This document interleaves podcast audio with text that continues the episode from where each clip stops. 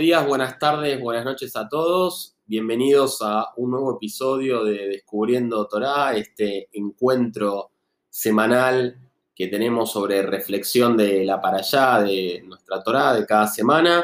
Hola Mike, ¿cómo estás? Buen día. Hola Daniel, muy bien, gracias a Dios. Hola a todos. Daniel, ¿vos qué opinás? Eh, ¿Vos sos santo? ¿Qué significa ser santo? No sé. Me parece que es algo de lo cual, sí, vamos a hablar bastante hoy de lo que significa ser santo, ¿no? Eh, en, la para allá, pero no, creo que sea santo, Mike. O sea, si me preguntás así, la, primera respuesta que me sale es que, no. Por ahí aspiro, pero no, no soy santo. ¿Vos? No, creo que estoy muy cerca de, lo, que, lo que decís vos también, pero por eso acá tenemos una interesante, una lectura interesante en la Parashá Kedoshim, que justamente habla de las leyes de la santidad del, pueblo de Israel, ¿no? Dale.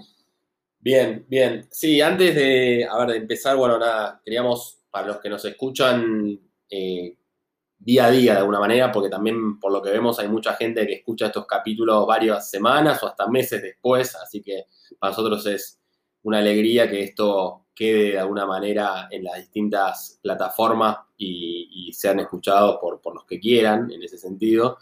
Eh, nada, estamos un poco tristes hoy por lo que pasó en Israel, en el festejo del Akba Omer en, el norte ¿no? de, Israel. Eh, bueno, que hubo un, accidente en el cual falleció mucha gente mientras estaban en, este festejo tan histórico, ¿no? Así que bueno, lamentamos mucho, mucho eso. Eh, vamos a hablar un poco más adelante, la Homer. Mike eh, me dijo que hay bastantes relaciones entre las parallas que vamos a ver eh, hoy y, y la Homer, así que más adelante hablaremos. Así que bueno, dicho esto, podemos, no sé más, sí. Sí, podemos dedicar el estudio de Torah de hoy eh, para las eh, almas fallecidas y, con el deseo que sus familias tengan muy pronto consuelo, pronto y absoluto consuelo de lo que pasa y, y una, una, cosa que mm, las personas que sí estamos en este olam, en este mundo, podemos hacer, que la gente que no está más, que está más en el Ganeden ahora, lo que nosotros sí podemos hacer acá, eh, que tiene un efecto muy positivo, es estudiar Torah. Entonces, nosotros podemos dedicar este estudio, estudio de Torah para la elevación de, las almas fallecidos en este, en este trágico evento en, en Merón, en, Israel. Bien. Bueno, dicho esto, la para allá de hoy es, estamos en la número 30 ya, estamos en el libro 3 de los 5 Levítico, eh, y estamos ante la para allá que se llama Kedoshim, ¿no? Acuérdense que esta, este libro levítico habla de todos los temas de los sacerdotes, un poco de las reglas, ¿no? Desde el punto de vista de la religión, de, las ofrendas, del templo, de la vestimenta. Eh, bueno, y esta, esta para allá que es Kedoshin, que se llama Santos, literalmente, habla bastante de, del tema de, de reglas generales, ¿no? O sea, habla de la pureza, del respeto a los padres, la idolatría, sacrificios, eh, darle a los necesitados, las normas espirituales y de convivencia. Es como que hace como un resumen, pues ya habíamos visto muchas de estas reglas, ¿no? Pero acá me parece que las relaciona mucho con justamente lo levítico, lo santo, ¿no? Lo, levítico son los sacerdotes, tiene que ver con la santidad, ¿no? Eh, o sea, lo habíamos visto más desde el punto de vista de reglas civiles, ¿no? De convivencia, pero no desde el punto de vista más eh, espiritual o santidad, ¿no? Eh, y empieza con una frase que voy a leer textual, que, es bastante fuerte, que siempre Hashem le está hablando a Moshe, ¿no? Un clásico en nuestras últimas para John. Eh, después Moshe le cuenta al pueblo, un clásico también. Eh, entonces, empieza con una frase que dice, sean santos, pues yo, Hashem, soy santo. ¿No, Mike?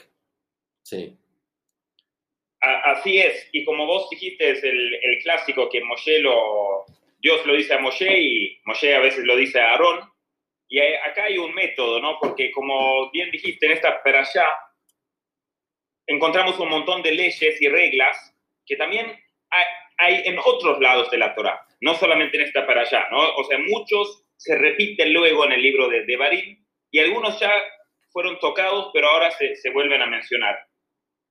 Y como vos dijiste, siempre estos dos filtros, ¿no? Moshe y Aarón. Y ahí sería interesante eh, saber que la metodología, ¿no? Primero, Moshe siempre, cuando iba a enseñar alguna mitzvah o alguna halajá, se sentó con Aarón, con su hermano, y profundizaron el tema hasta que Aarón lo entendía profundamente. Aarón tenía que entenderlo totalmente, ¿sí? Era el más cercano de Moshe. Después se juntó con los dos hijos de Aarón, que eran los, herederos de, su, su, cargo, y ellos todavía no estaban en el mismo nivel de Aarón, pero también era un nivel elevado, ¿no? Después de eso se juntaron con los ancianos, y siempre también, siempre agregando, primero Aarón, los hijos de Aarón, después los ancianos también, ¿sí? No era sin Aarón y los hijos. Y ahí se hizo en un nivel un poquitito más bajo la tierra, un poquito más concreto, ¿no? Eh, y después de eso, con todos ellos, a los hombres, de, de, todos los hombres del pueblo, ¿sí? Y después, en algunas, en algunas ocasiones, pocas ocasiones, se juntó todo el pueblo para escuchar las, las leyes. Y las leyes que están en Parashat Kedoshim es una de ellas, porque contienen mitzvot muy centrales. ¿Y cuál es otra oportunidad? ¿Cuál es otra ocasión, Daniel, que se te ocurre que estaba todo el pueblo junto para escuchar algo? Y cuando le entregó la, la Torá, estaban ahí abajo del monte Sinai, ¿también? Dos, un genio, sí, exacto, en Sarayat Yitro, en los diez mandamientos, ahí están todos, hombres, mujeres, niños, todos, todos, todos están ahí, adentro. Así también en Parashat Kedoshim, todos estaban presentes y vamos a ver que las leyes que se presentan en esta peralla están todos íntimamente conectados con justamente los diez mandamientos. Bien. Bien. Y ahora cuando vos lo vas mencionando, vamos a ver cuál se conecta con cuál. Bueno, a ver, esto de, ser santos, ¿no? Que es muy fuerte. Eh, como dice que los hombres, ¿no? De una manera sean santos. Eh, de alguna manera emulando a, a ¿no? Eh, de alguna manera como si, como que ser santo no es algo pasivo, sino que hay ciertas reglas, eh, preceptos que tenés que, cumplir, acciones diarias que parecen un poco como hablamos la para anterior, ¿no? Como parecen inferiores, pero hacer esas acciones que parecen básicas, con objetivos superiores, como hablamos la vez pasada, ¿no? Como comer, dormir, no sé, ciertas cosas no hacerlas por la necesidad, sino darle un objetivo más santo, ¿no? Literalmente, es, interesante. Eh, de alguna manera nos hace más santos. Es un poco lo que dice esta, esta para allá.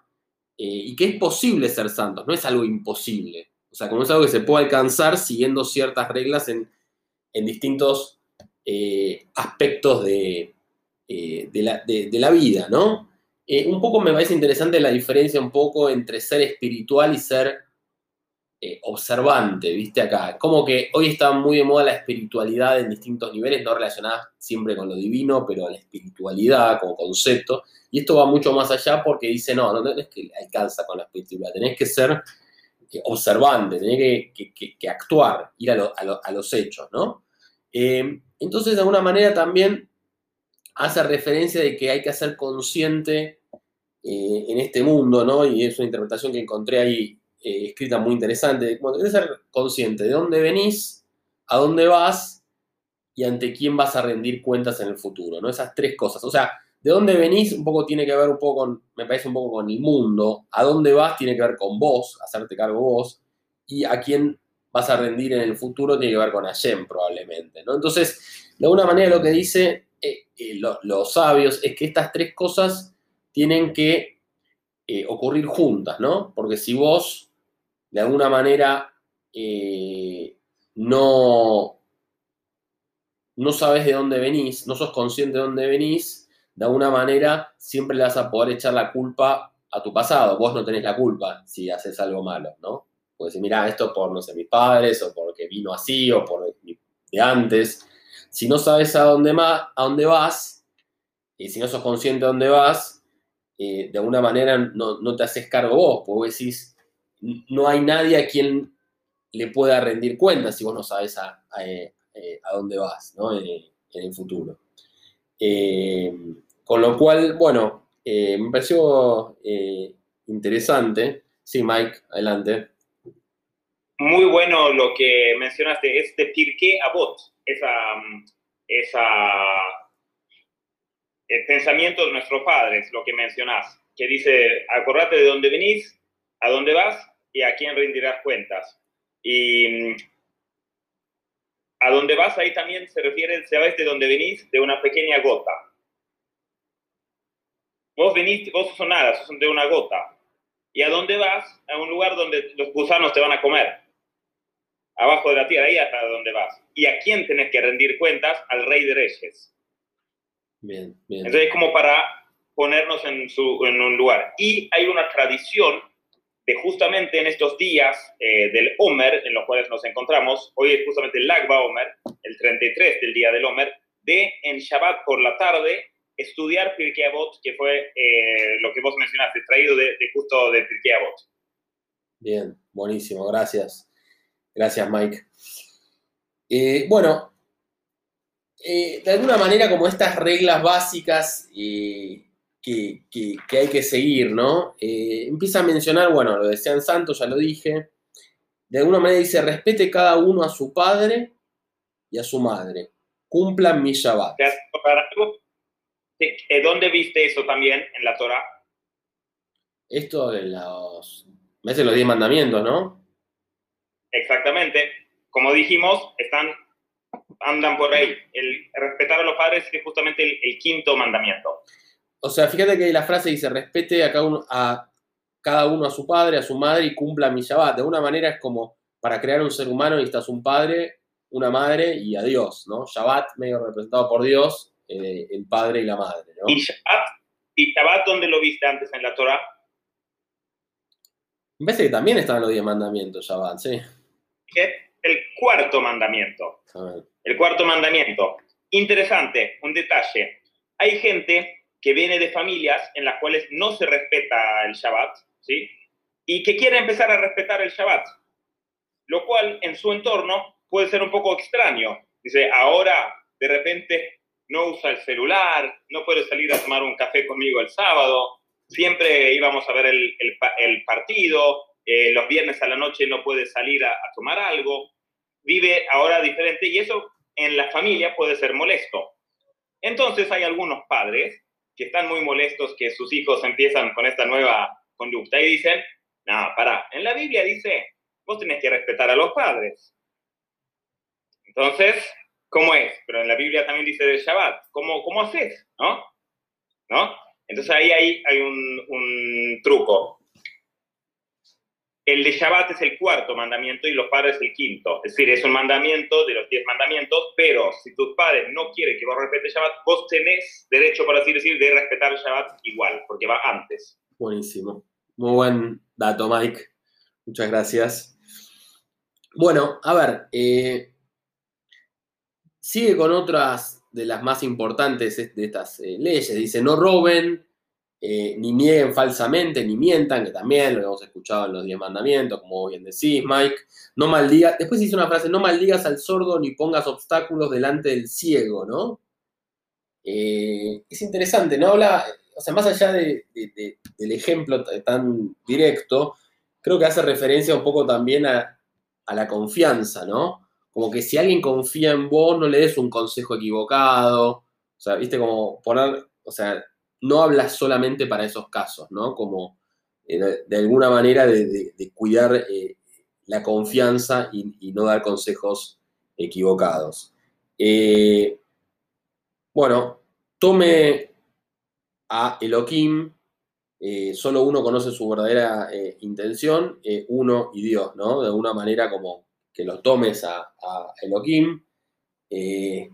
No perviertas la justicia, no favorezcas al necesitado ni sobreestimes al poderoso, juzga a tu prójimo con rectitud, ¿no? O sea, de alguna manera, de nuevo, la justicia que no favorezca, o sea, por, estar necesitado no alteres la justicia, dice acá.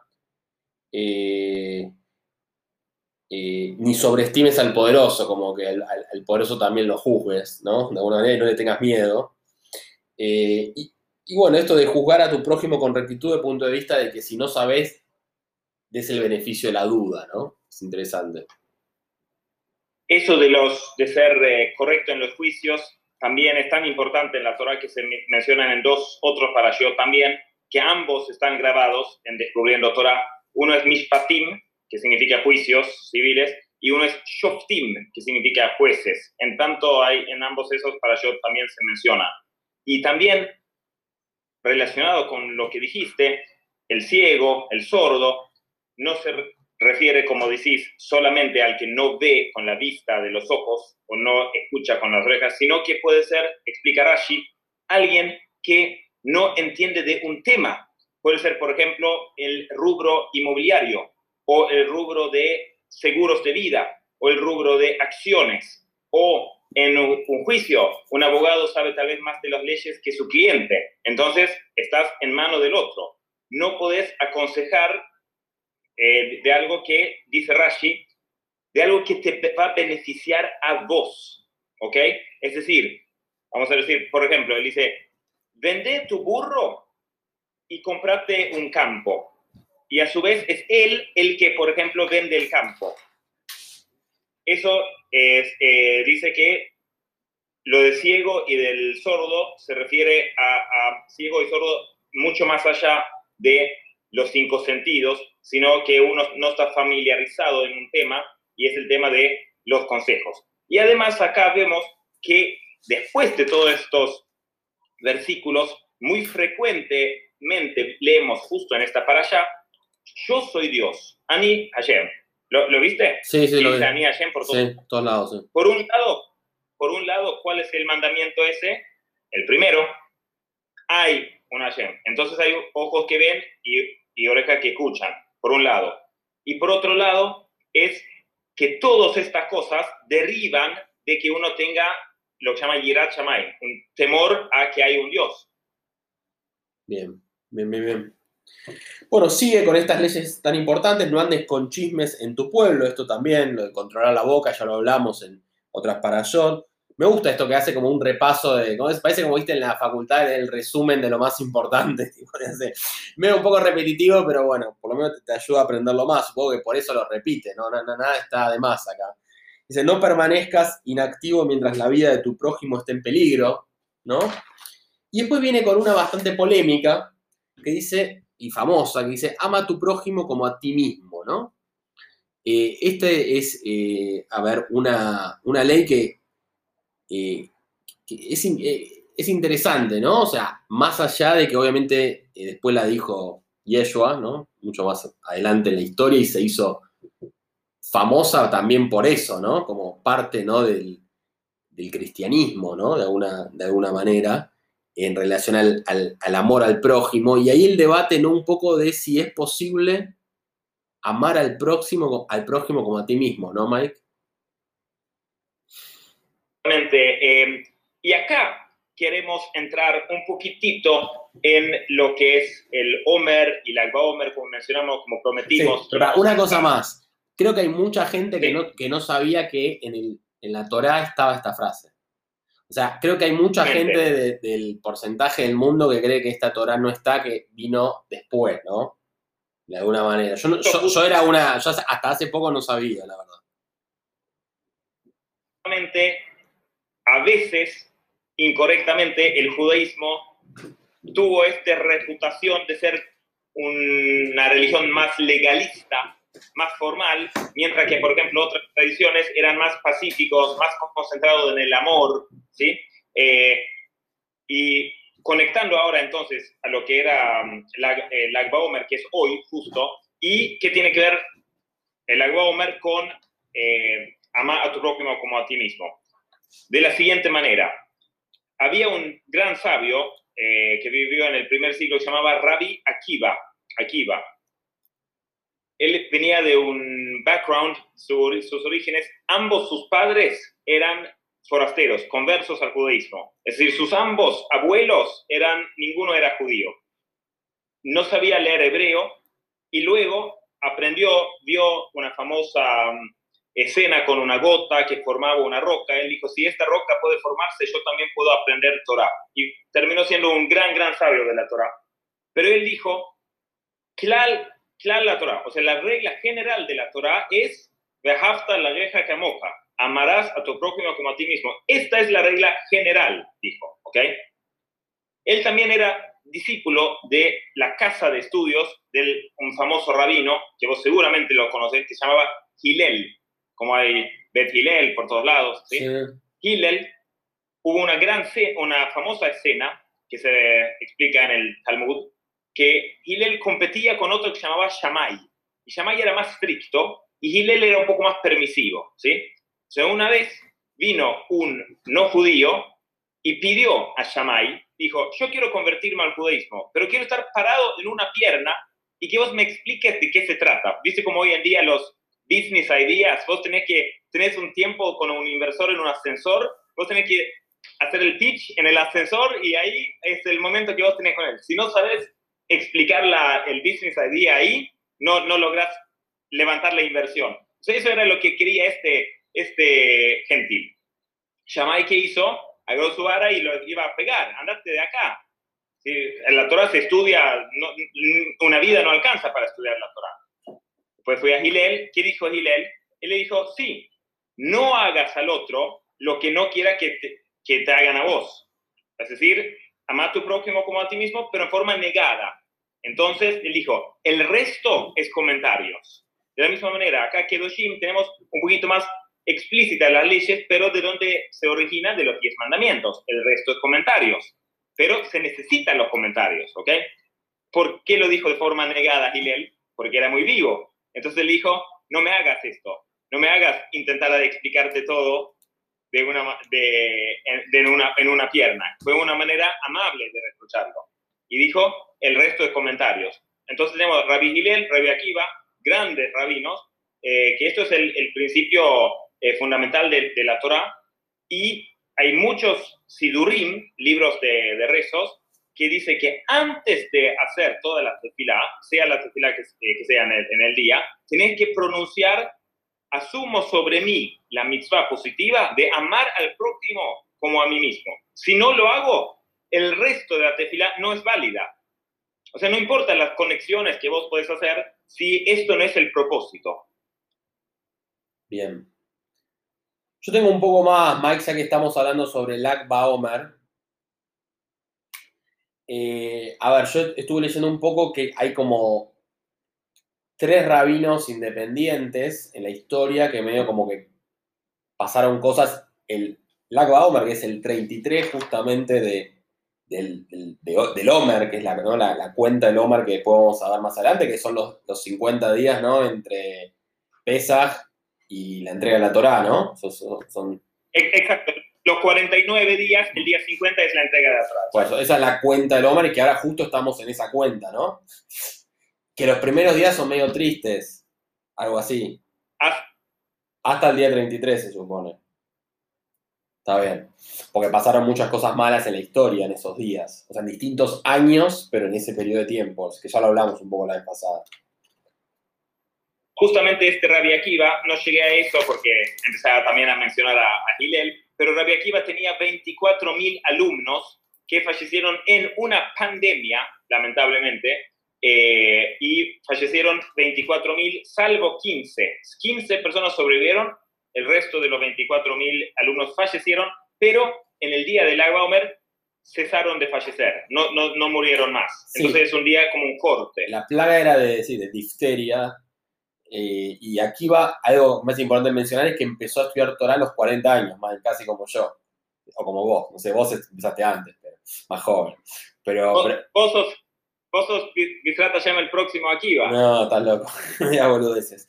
Bueno, eh, entonces, eh, básicamente, a los 80 se convirtió en un gran maestro, no era iliterato, o sea, no, no, no sabía leer, y y bueno, básicamente llegó a tener, como decimos, 24.000 alumnos que, murieron por la plaga, después tuvo algunos más que lograron transmitir su, conocimiento. Ese es un hecho de la historia. Y después se relaciona mucho con eh, dos líderes, uno, Shimon Bar Koba, que fue uno de los líderes en la, en la revuelta contra los romanos. ¿sí? Eh, se rebeló y tuvieron dos años. Bar un, un guerrero. Hay una opinión que dice que Rabbi Akiva opinaba que él era el Mashiach, porque era, el Salvador, el que se, se, que se rebeló contra los romanos. Los romanos. exacto. Y después el, el rabí Shimon Bar Yochai, que una vez también se opuso a los romanos y que se pasó 12 años estudiando Torah y fue uno de los grandes cabalistas, ¿no? Eh, que hizo el, la Sohat, puede ser, o algo así. El Zohar. El Zohar es eh, la obra maestra de la Kabbalah y la gran parte del Zohar se atribuye a, a Rabbi Shimon Bar Yochai. Y él se escondió correctamente en una cueva, escondiéndose de los romanos, estudiando Torah, porque ellos habían prohibido eso. Y eh, estaba ahí con, su, con su hijo, con su hijo estudiando Torah en una, en una el Rabbi Eliezer, decía que tenía solamente una prenda de ropas y se lo pusía solamente en Shabbat eh, y el resto de la semana se cubría con el pozo y, estudiaba. Y después cuando salió, eh, reveló sus, sus, estudios que eran de la Kabbalah, es el sod de la Torah, es los secretos de la Torah, el vino de la Torah, la, la, cosa más interna. Algún día vamos a estudiar eso, Mike, algún día vamos a estudiar la, la Kabbalah. Nosotros en orden, primero un poquito de, de, lo, de lo superficial, y después, pero lo que también, eh, y después uno puede ir eh, más para adentro. Eh, y, pero cuando él falleció, ese día reveló tantos hidushim, tantas renovaciones, tantas innovaciones, pero que decía que era, su alma era como un fuego, y por eso es una de las razones que hoy en día se celebra, se festeja la Gomer con una fogata. Eso es una de las cosas porque la Gomer, el 33 del Homer, el